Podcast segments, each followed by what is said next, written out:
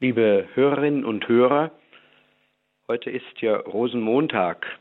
In den Fastnachtshochburgen rollen die Rosenmontagszüge und die Menschen freuen sich, nach zwei Jahren Pandemie wieder Fastnacht feiern zu können.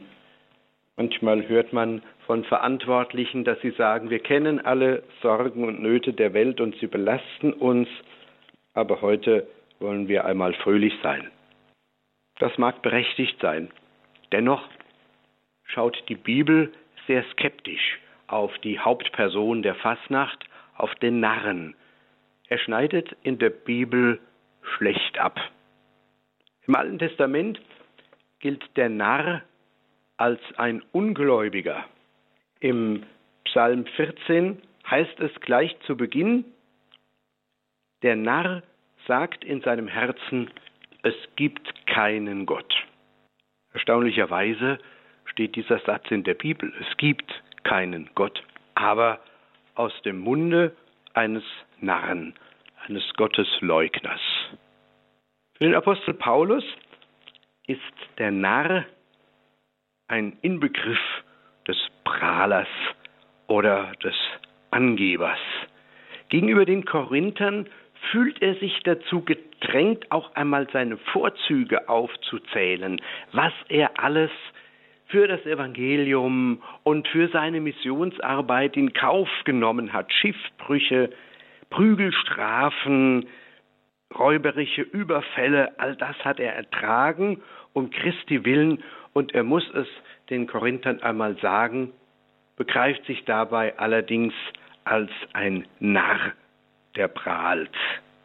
Und er sagt, was ich hier sage, sage ich nicht im Sinn des Herrn, sondern sozusagen als Narr, im falschen Stolz des Prahlers.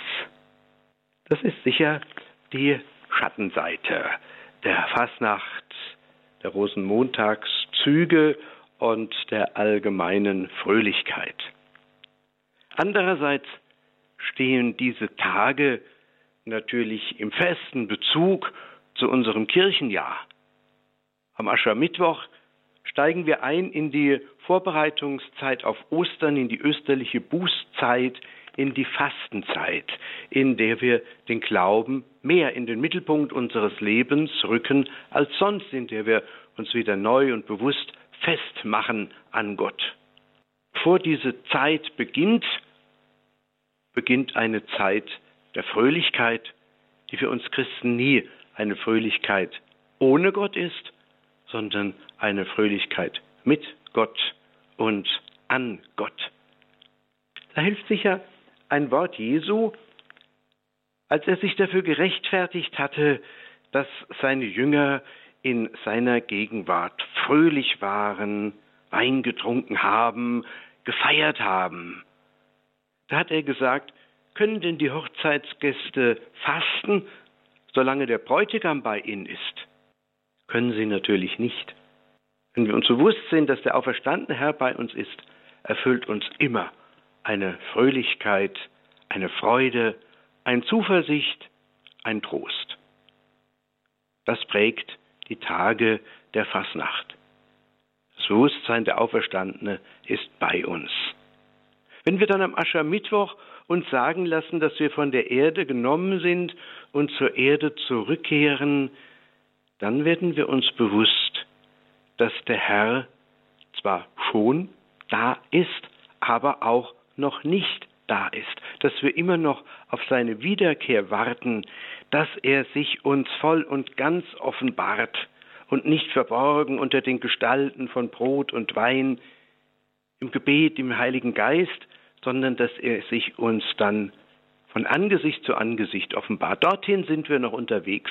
Da erleben wir auch die Trennung vom Bräutigam, die das Fasten rechtfertigt.